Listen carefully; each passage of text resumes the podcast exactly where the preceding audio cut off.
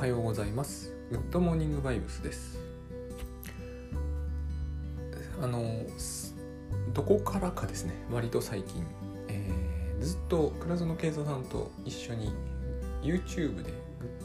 グッドバイブスな人生相談というのをやっていたんですが、えー、タイトルが変わりましてグッドバイブスなぶっちゃけ相談というのになったんですよ。そしたらなんかこう登録者の人が増えているような気が私の感じではしていてああこういうもんなのかなと思いました。え、ー、とでまあこれを聞いている方もですね、えーと、特にこれまで相談したことがないよという方は何かしら、えー、お寄せいただくとですねなんかこう新しいものが出てくるんではないかと思ってそうするときっと、えー、あの番組も面白くなっていくんじゃないかとまあ面白いとずっと思うんですけどもえっ、とだんだんやっぱり、えー、変化していって時間の長さも少しずつ、えトレンドとして変わっていくんですよね。そういうことは何らこう意図していることではないしそもそもあの相談ありきだから、え非常に受動的に進んでいくものなんですけどでも非常にこうある種のトレンドがあってこの辺がやっぱり連載ものって大体何でもそうですけど面白いなと思うんです。で、えーと、その56話だということでですね、え、タスクシュート話題とで、えー、クラウドタスクシュートクラウドっていうのがありますねでタスクシュートって言っても、えー、私と J さん J 松崎さんタスクシュートクラウドを開発したのは J 松崎さんって方なんですけど、えー、この J 松崎ってちなみに私あの大変うまいなと思いましてえー、名前ってまあ様々ですけれどもその何にも変哲はないんですよ。この方の本名もね、えー、でもこうやってしまえばもうこっちのものでブログタイトルから会社の名前から全部これで統一してあの本屋さんでね純駆動っていう有名な本屋さんがありますがあれは工藤純さんだから純駆動なんですよね。こうよくここの感じと似てるんだけれどもえっ、ー、とまあ気づかない人は気づかないし、えー、このように何て言うのかなイニシャルの、えー、頭文字の J なんて人は山のようにいるんですけどやっぱりやっちゃったもん勝ちだなというふうにつくづく思います。私はちょっとあれなんですよ。イニシャライズってどうも好きになれない自分自分のはですね S なんですよね。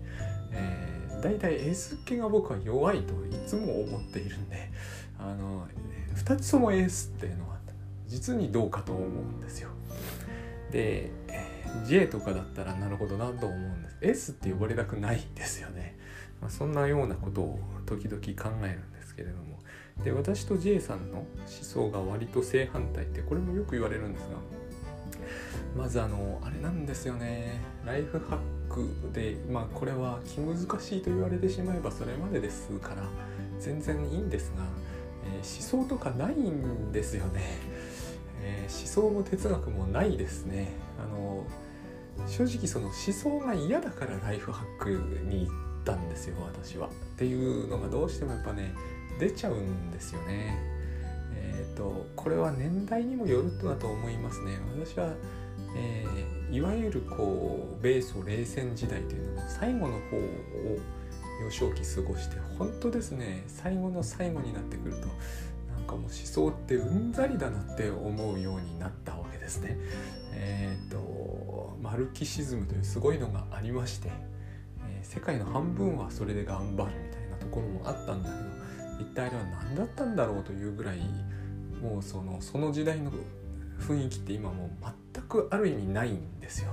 なんかその残骸みたいなのが感じられる程度でで私が生まれた頃にはもっと激しくやってたこともいろいろあったみたいなさらにその前はねあの東大紛争とか、えー、白黒で見ると不思議な感じがするんですけどあれが本当にそんなところで行われてたんだろうかみたいな感じのものなんですけど本当にこう思想っていうとも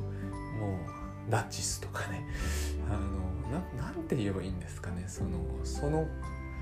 そのなんて蒸気を逸した売りが蒸気を逸しすぎていてなんかなぜそれそういうものが素晴らしか素晴らしいとそんなに多くの人が思えたんだろうっていうのが、まあ、私が子供の時には本当感じられたんですよ。あのちょうどもう思想後の世代みたいな感じだった1980年の頃に子供だったんですよね私は。本当にそのことを感じたんですよ何にも思想がなくて本当に幸せだなって思った記憶があるんですよ。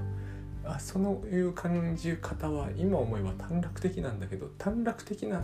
年頃だったから余計そういうことにね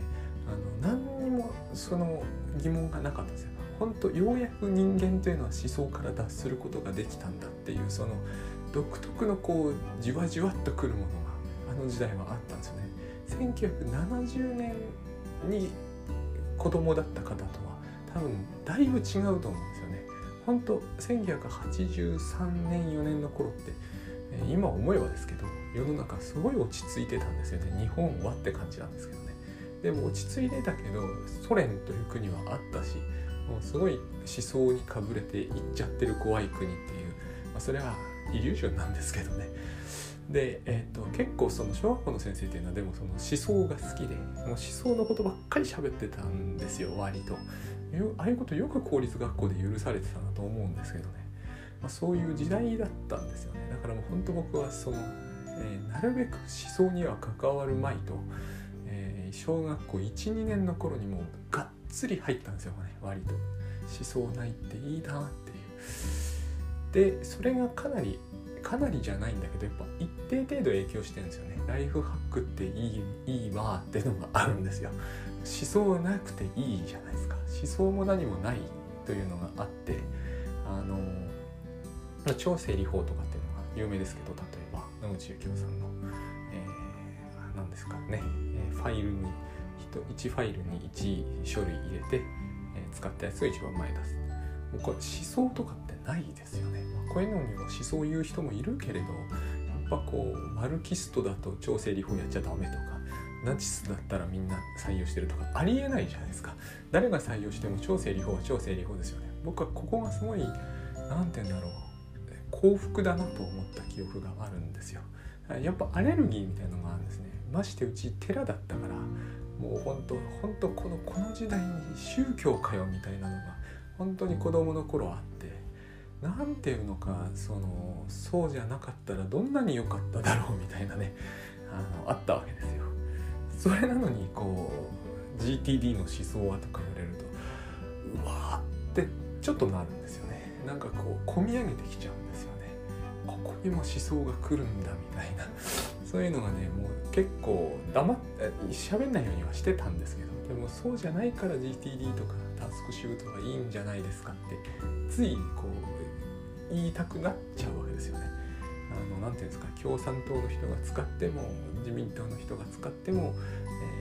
えー、極端な話をするならばまあ極端でもないか。カトリックの人が使っても仏教の人が使っても同じように作用するでしょうと。そこがいいんじゃないですかと,、と言いたかったわけですよ。カント派とかねないわけですよそういうものないと思ってた。で、えー、思想が正反対ですか。はい、あのですね、そう言われれば、そういうこともあるのかなと思うんですけどね。あのこれただですね、この話から先は、えー、真面目にグッドバイブス、グッドモーニングバイブスを喋りますけど、えっと、あの最初は僕もそのこと分かるような気がしたんですね。まあ、J さんのは、えー、うんと先の方に、えー、目標を置いてその目標を達成するために、えー、なんだやるべきことを出してまあ少々間違ってるかもしれませんけどおおむね大筋の流れということでね、えー、でその目標達成のためのタスクを、えガントチャートみたいなもので割り振って大まかに。でその日その日にやるタスクをタスクシュートに入れてでタスクシュートでタスクに日付をつけて毎日やっていくということ。これと私の考え方が逆だという話ですよね、えー、かもしれないと思うんですがそんなに違わないんじゃないかなという気もするんです。っていうのはですねえっ、ー、とこれは多分、考え方が中心であるという人からすれば納得できないと思うんですけど多分あの使ってしまえばタスクシュートを使ってしまえば結果としては同じことになるだろうなと、まあ、完全に同じじゃないにしても相当似たようなことになるんだろうなと僕は思うんですよ。っていうのは、えー、結局タスクシュートって使っちゃうとそうなるんですけど今日のリストしか目の前に登場しないんですね。そして、えー、何をするかっていうのは常に同じで、えー、今やってることの開始時刻を入れるんですよ。それをやめたらそこで終了という時刻を入れるんですね。たとえそれによって、えー、どんな情報が表示されたとしてもこの流れに変わりはないんですよ。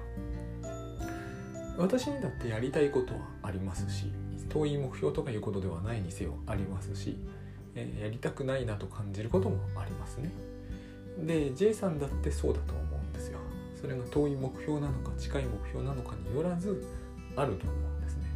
で結局やりたいことがあって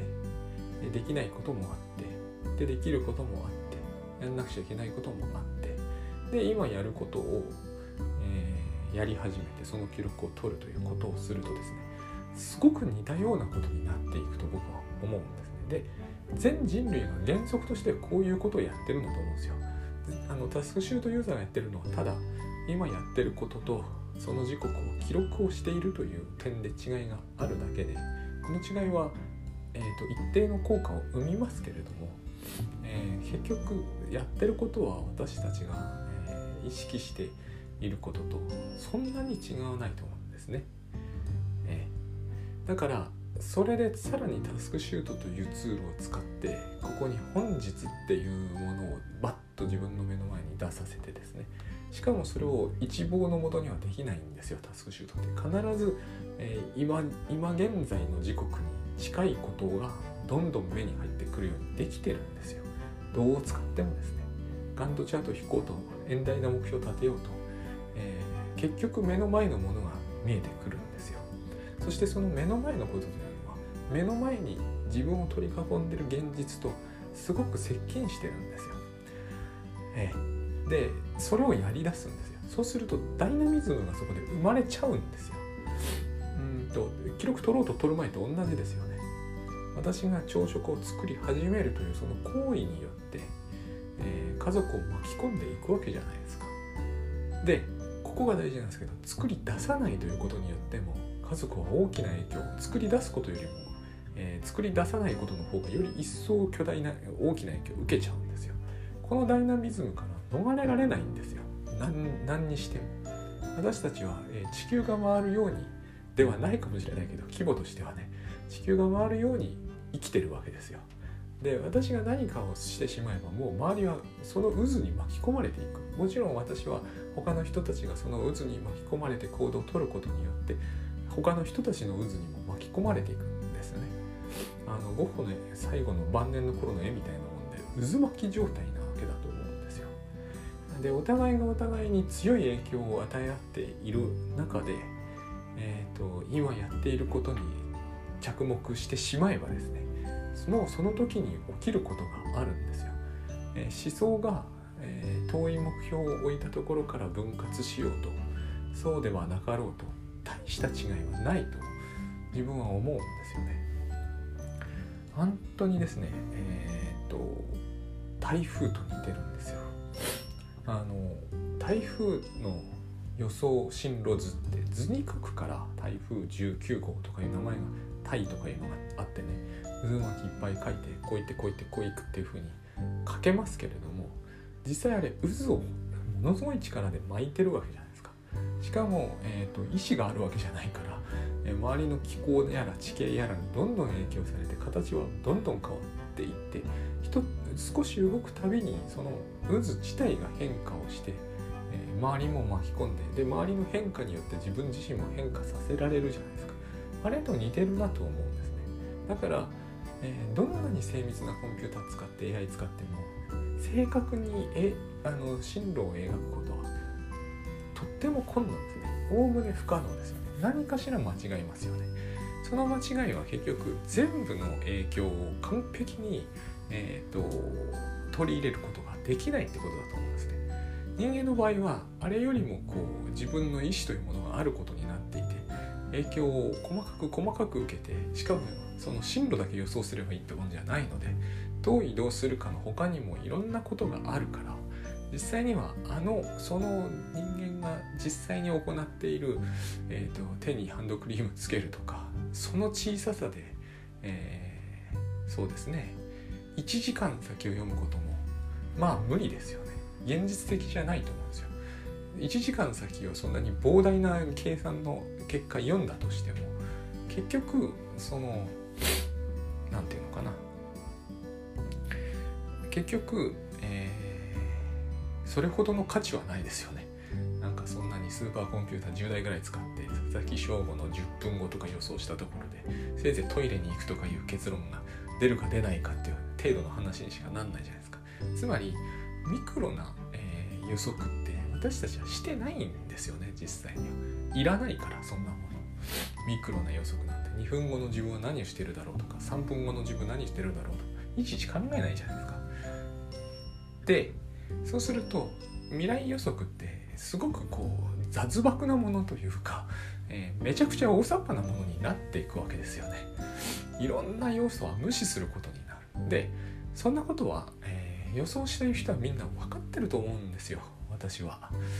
えー、そんなに細かいところまでは予想しきれてないと。でそれを、えー、長期計画というやつではやってると思うんですけ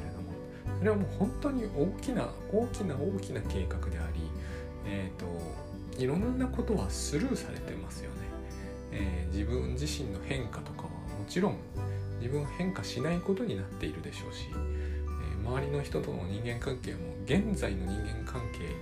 以外のものはそこに想定するのは不可能だと思うんですよ。えー、例えば、えーと、そうですね例えばこれはその本当はどうか分かりませんが、えー、私と正反対の思想を持ってる人たちだってですね、えー、私の影響とかを受けちゃうと思うんですよ。私が喋ってることとか書くこととかの影響を嫌でもでも結構近い位置にいるから。でその私という人間が、えー、例えば1年ちょい前で倉園慶三さんのグッドバイオスの影響を多大に受ける予想できないんですよね。でその影響を多大に受けると自分たちがどういう影響を受けるのかさっぱり予想できないですよね。しょうがないんですよねこんなことは。予想のしようがないですからね。えっ、と2年ぐらい前だったのかなちょっと正確な年月はすいませんわかあの言えないんですけれども、えー、倉園さんが私の視点からすればと突然ですね、えーと、ジョン・レノンの「イマジンのように生きる」っていう本を出すようなことが Amazon にパッと上がったのをなんとなく私は、まあ、いつも8年以上ずっとこうその動向がなんとなく気になっていたから動向全然分かんなかったんですけど 動向なかったですからね情報としては。えーと、ずっとなんとなく追っててんでパッと目に入ってきて即予約したんですよ。でその本はその後永遠に手に入らなかったんですけど非常に驚いたのだけはよく覚えてるんですよ。昨日たまたま昨日だったと思いますね。テレビでジョン・レノンの、えー、そのイマジンが流れて初めてですねなんとなくなんとなく分かった気がしました。あの僕ジョン・レノンのイマジンのように働くっていうことの意味は全く分からなかったんですね。えーと、私あまりにも洋楽というものに対する理解力がないので多分日本でジョン・レノンについて一番知らない人間の一人だと思うんですよ。あのジョン・レノンのイマジンのように働くって僕の中では何、えーと、なんて言えばいいのかな。なんかこう全く同じような、えーと、アナグラムですかな、えー、全く同じ別の意味がそこに隠されてるんじゃないかと思うぐらいに意味の理解に及ばないんですよね。そう言われるくらいならば、えベートーベンの大工のように働くの方がまだ少しわかるような気がするんですよ。あの大工だったら何度も聞いてるしただ結局意味わかんないことに変わりはないんですけど。なんとなく昨日それがあのそのグッドバイブスという話との中でつながった感じが少ししたんですね。あこういうようなことなんじゃことになったのかもしれないぐらいな当たりがつくようになったんですよね。そのそれって NHK の番組見たからなんですけどこのような、えー、影響の受け方も世の中にあって予測のしようがないですよねこういうことって一つとしてまさかそういう本を倉園さんが書かれると思いもしなかったし倉園さんが もし本を書くんだとすると出てくる本は多分、えーと、スーパーライフハック大全とかあの iPad ライフハック究極の技とかそういう本だと思ってましたしジョン・レノンの「イマジンのように働く」も僕の中ではそういうものの一種としてのタイトルになってるから意味不明になっちゃうわけですよ。しかも私はジョン・レノンのイマジンを通して聞いたことが一回もない人間なんで多分。でジョン・レノンという人がビートルズだということを知ったのも大学卒業後の話なんで多分。そういうことなんですよね。で聞いてもビートルズって言っても分かんないですしね。あの僕のあの知識って極端な偏りがあって別に毛嫌いしてるとかそういうことじゃないんですよ。ただ、えー、聞く機会というものを持ったことがないというそういうことなん多分これって相当変なことなんでしょうけどもなんか僕の人生は自然の成り行きでそうなっちゃってるんで分かんないんですよ。要するに。かんないということなんですね。で、えー、歌詞も英語じゃないですか。だからなんか分かるはずがないような気がするんですよ。ちなみに私あの英語が分かるっていうこととあの英語の歌詞が分かるということは全然関係がないことのような気が今でもしてるんですよね。歌詞読んでも全然意味わかんないですよね。なんか歌詞とか。何て言うのかな。歌って不思議なところで区切るじゃないですか。だからなんか詩とかってすっごい私からすると遠いもので、えー、と全然わかんないんですよね正直。えっ、ー、と良さがわからないとかじゃないですよ、えーと、理解ができない。あのアラビア語とかで書いてあるのが理解できないのとほとんど変わらない理由で理解できないんですよ。あの英語の歌の歌詞を読むぐらいなら、えーと、ドイツ語の心理学の文章を読む方がよっぽど理解できるというレベルで理解できないんですね。でその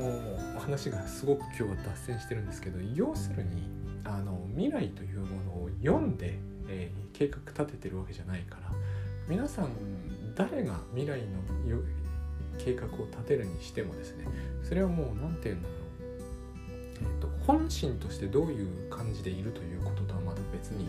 それは一種の占いのようなものになっているんだろうなっていうのが私の今思ってることなんですね。で占いってするじゃないですか。占いが絶対当たると思ってみんなやってるわけではないですよね。で占いをやると,、えーと、吉兆占いでも何でもいいわけですよ。1年後あなたは素晴らしい人と結婚していますと。ああよかったよかったと思うじゃないですか。でその人がタスクシュートを使うとしてでその人はタスクシュートの中に婚活みたいなのも入れてるかもしれませんけどそれ占いと別の話ですよね私はタスクシュートで長期予定を、えー、組み込むというのはそういうことだと今は理解してるんですよでもそれが占いがその人に何の影響も与えてないっていうことではないんですよその人結婚したいことは違いはないし1年後結婚できるだろうな素敵な人と結婚できるんだという希望を持つことによって何か変化が起きるんだと思うんですね。えーと、私は、えー、大変な長期予定の結果として、えーと、J さんがベルリンに今行っているとは思わないんですよ。でも、えー、彼はベルリンに行きたかったんだろうなとは思うんですよ。そこを疑う理由全然ないですよ。それはタスクシュートとは実は何の関係もないことだと私は思うんだけれども本人の中ではベルリンに行きたいということと,、えーと、今日のタスクリストということが何らかの形で影響を与え合ってるとは思うんですね。で私にしてもそうだろうなと思うんですよ。で私は1年後の願望とか1年後の希望とかは一切ない明日のもないです明日のもないけれど、えーと多分無意識のどこかでは何かしらを願望してると思うんですよ。でそのことは、えーと、今日のタスクリストに反映されてると思うんですよ。何らかの形で。私はそれを明らかにしたいとは別に思わないし明らかにする価値があるとも思ってないからしませんが多分影響してると思うんですよ。でこの願望を持ったリストを眺めて何かを実行するとそれによって明日に対する何かしらの影響みたいなのが及ぶんだろうなという気はするんですよ。ただここで大きな大きな誤解を私たちがしていて、えー、昨日と今日と明日というものが私という人間において一つの軸の上で連続しているという大きな間違いを犯してるんですよ私たちは。このこの何て言うんですかねごく簡単に言うと過去現在未来って平気でこう線で B って書いて矢印書くじゃないですか。あれあれイリュージョンですよね完璧完全に。どう考えてもあれはおかしいですよねそんなものはないですよねあるとみんな思ってるんですよね。思い始めてるんですよね。とってもおかしなことだと思うんですね。あれはないはずなんでですよ。であれああいう風になってないと思うんですよね。同じところで同じ人間が未来に向かって歩いていくみたいな。それは明らかにおかしいですよね。台風がそうなってないのと同じですよね。台風ってどんどんどんどん変わってますよね。台風19号などという固定したものは存在しないですよね。本当は。家庭的にそういう名前を付けておいている変連続して変化している渦ですよねあれは。私たちだってそうのはずなんですよ本来は。連続して変化している渦ですよね。だから同じものがずっとこうなんかビー玉でも転がるみたいに過去現在未来みたいになってるはずはないんですよ。だから、えー、明日にどんな影響を及ぼすかとかは言えるはずはないと思うんだけどでも、えー、明日に何か変化があの及ぶようなことをしていることは確かだと思うんですよね。現在の私のリストを見ていると、えー、グッドモーニングバイブスをしているわけですけれども、えー、さっきやったのはメダカに餌をあげたことでこれからやるのは野菜ジュースを作ることなんですよ。で毎日毎日変わってないんですけど毎日毎日やってることは違うわけですよ、えー、野菜ジュースは同じのを1回も作ったことはないですし少しは絶対違いますよね。私自身が変化しているしえーと、昨日の地球の緯度の位置と今日の位置は違うんですよ。だって今日の方が太陽で出るのは2分遅くなってるじゃないですか。沈むの早くなってるじゃないですか。1分ずつかなどっちも。とにかく違うんですよ。だってそれは違うに決まっているじゃないですか。だから、えー、ただしそのようなことは加味されてませんね。タスクシュートに。加味できるわけがないですよね。そんなのは常識ですよね。私はそう思うんですけでそうしてみると私がやってることと J さんがやってることに違いはないと思うんですよね大きな違いは。考え方は違うのように聞こえると思うんですよ。でもそれは言葉の上の話なので、えーと、すごく私は最近極端な話、えー、私の未来の占いではこうなっているんです。それに合わせてタスクシュートを組んでるんですという人がいてももはや私とそう違いはないような気がするんですね。えーとつまり未来のことがえー、私から見ればですけど発見で分かるレベルのことでしかないという点について私にも何ら違いはないんですよ。分かると思って組むと全然違って分からないと思って組むと全く新しいリストが出てくるかというとそんなことはないんですよ。ましてですね、えーと、リスト通りにはできないですからね、えー、結局これはやった通りの結果が残っていくだけ、私が未来の予測ができると思って行動するのとできないと思って行動するのと行動にそんなにそんなに変化があるかなと思うとないだろうなって思うんですよね正直言って。多分ほとんどないだろうなと。私グッドバイスの影響を受けて体がの健康度も仕事の着方も何もかもすごく変わったんですけどね、えー、奥さんとの関係変わってないのは娘との関係ぐらいなもんだ。あれだけは最初からグッドバイブスだったんだなと思います、えー、変わりました。けど久しぶりにいろいろ見てみたんですね。ここ1年ぐらいの前の、えー、タスクリストと今と比べてどうか。ほとんど変化ないですね。ほとんど変わらない。メダカに餌やってるし野菜ジュース作ってるしグッドモーニングバイブスが入ったのは大きな違いといえば違いですけど本当に微々たるもんですね午前中に原稿書いてるし午後には大橋さんと大橋悦夫さんとズームしてるし全く同じですよね。寝てる時間は10時台。起きてる時間は6時台。少し違うかも。10分ずつぐらい違うかも。でもそれは娘が大きくなったせいであって、えー、グッドバイブスとかタスクシュートとか未来予測とは何の関係もないです。これ未来の予測が少しはできるかもと思っていた時代のと比べても多分ほとんど変わんないですね。私は、えー、私だってベルリンに行くことはできると思うんですよ。でも私がベルリンに行ってやることはメダカには餌やんないと思いますけれども野菜ジュースは作りそうですし朝食準備もしますし朝食も食べますしトイレにも行きますしね。変わるのかなそこって思うんですよね。場所がベルリンにはなるでしょうからやんなきゃなんないことは増えるでしょうけれど結局最終的には極めて似たようなところに落ち着くんではないかなという気がするんですよ。それもすごい速さでですねいかにも自分がやりそうなことをいかにも自分が毎日やるんだろうなと。ただ同じではないですよねそれは。確かに全然違うことです。でもそれは未来のことも分かるからとか、えー、逆算思考したからとかではないと思うんですよ。その逆算するとか未来の目標をすごく大事にするとかそこが重要視されてるという点では確かに思想が正反対かもしれないけれども実際にタスクシュートを使って反映させてやってることに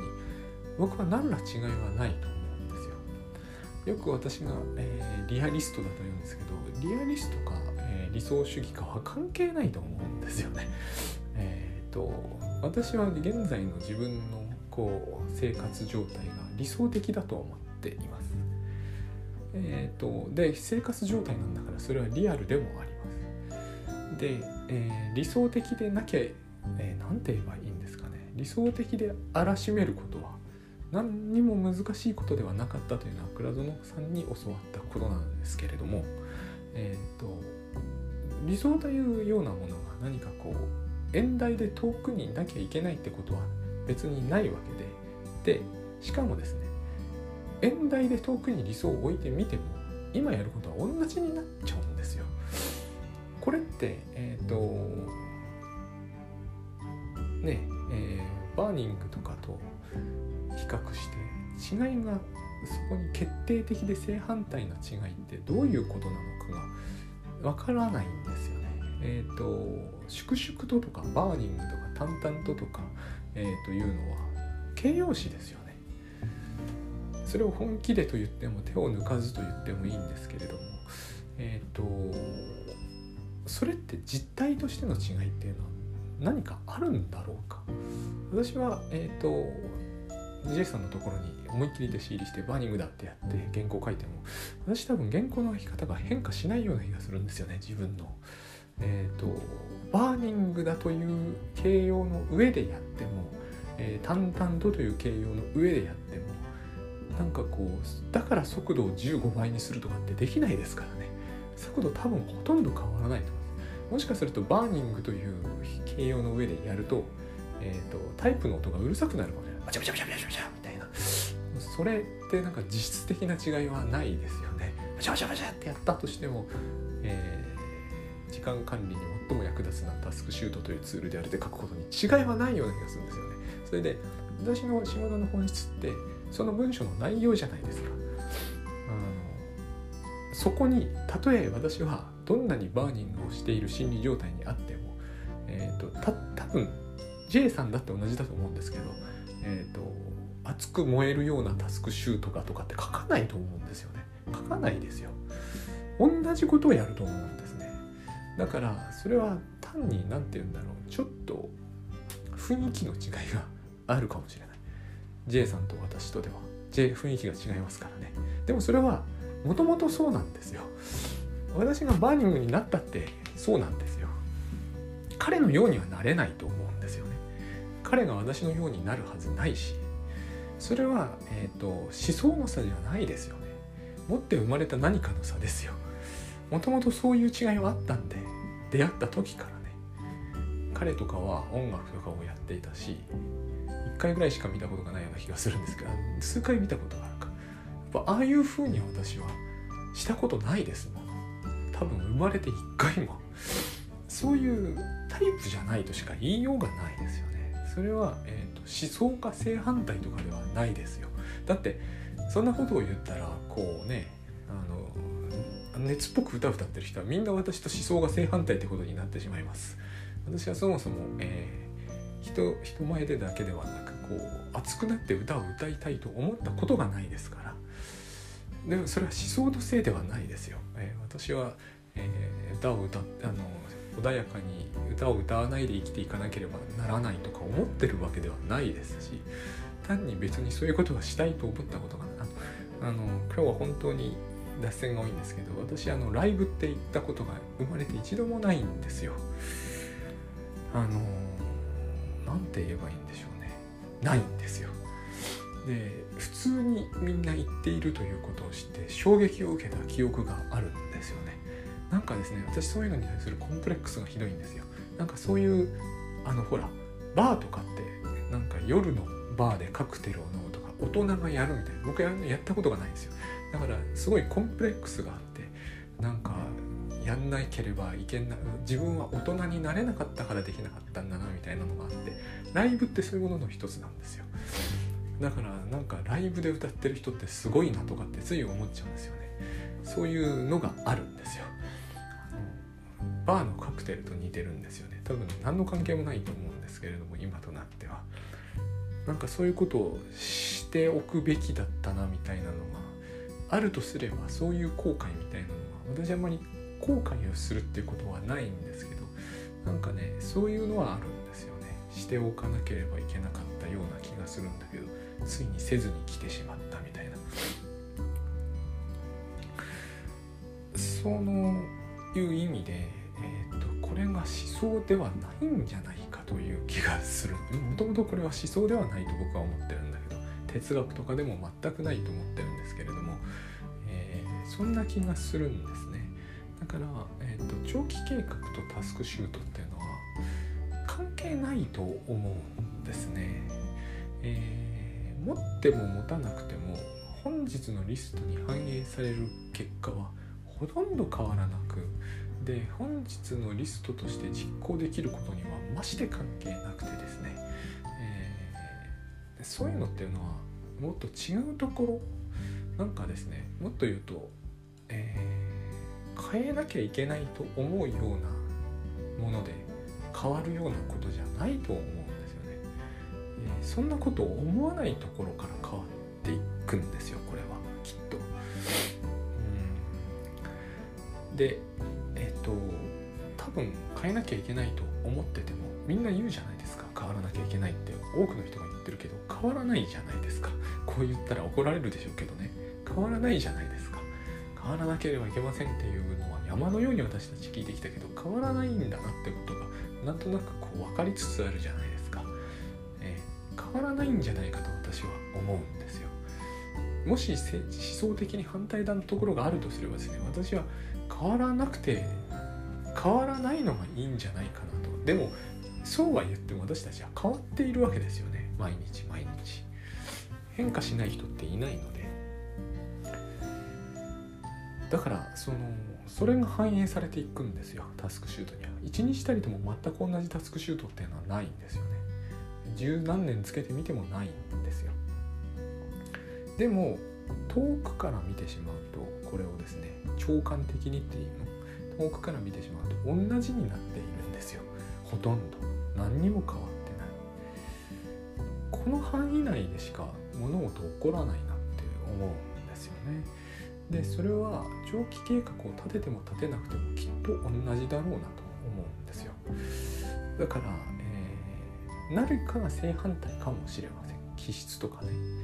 でも、えー、それがタスクシュートというところでえーと、見てみた場合、えーと、何しろ一番大事なのは今日のリスうん現在のタス行為ですからね。何しろ一番大事なのは。その点では、えー、多分誰のタスクシュート同じですよね。それが現在の行為を反映さえしていればですね。それ全員違うでしょうと言われればその通りですよ。全員違います。だからもともと同じものは何もないんですよ。だから同じ方向性とかのものもないと思うんですね。ただ現在のタスクはみんな同じですよ。あとはもう、えー、そこに何を書くかは自由じゃないですか。何書いたっていいわけですよね。書いたことなどというのは実行されるという保証はどこにもないわけだから。長期計画でも自堕落な生活でも好きに書けばいいという点で全く同じなんですよ。好きに書いたらいいわけですよ。書きたいことを書いていいんですよ。全く自由なんですよ。ただ現在やってることが反映してればいいわけれがですねえっ、ー、と反対とかはないと思う反対がもしあるとするとやらないぐらいしかないと思うんですよね。やらないのとやるのは僕も違うと思いますでもやってる以上は同じだという気がしますね。そんな感じですかね。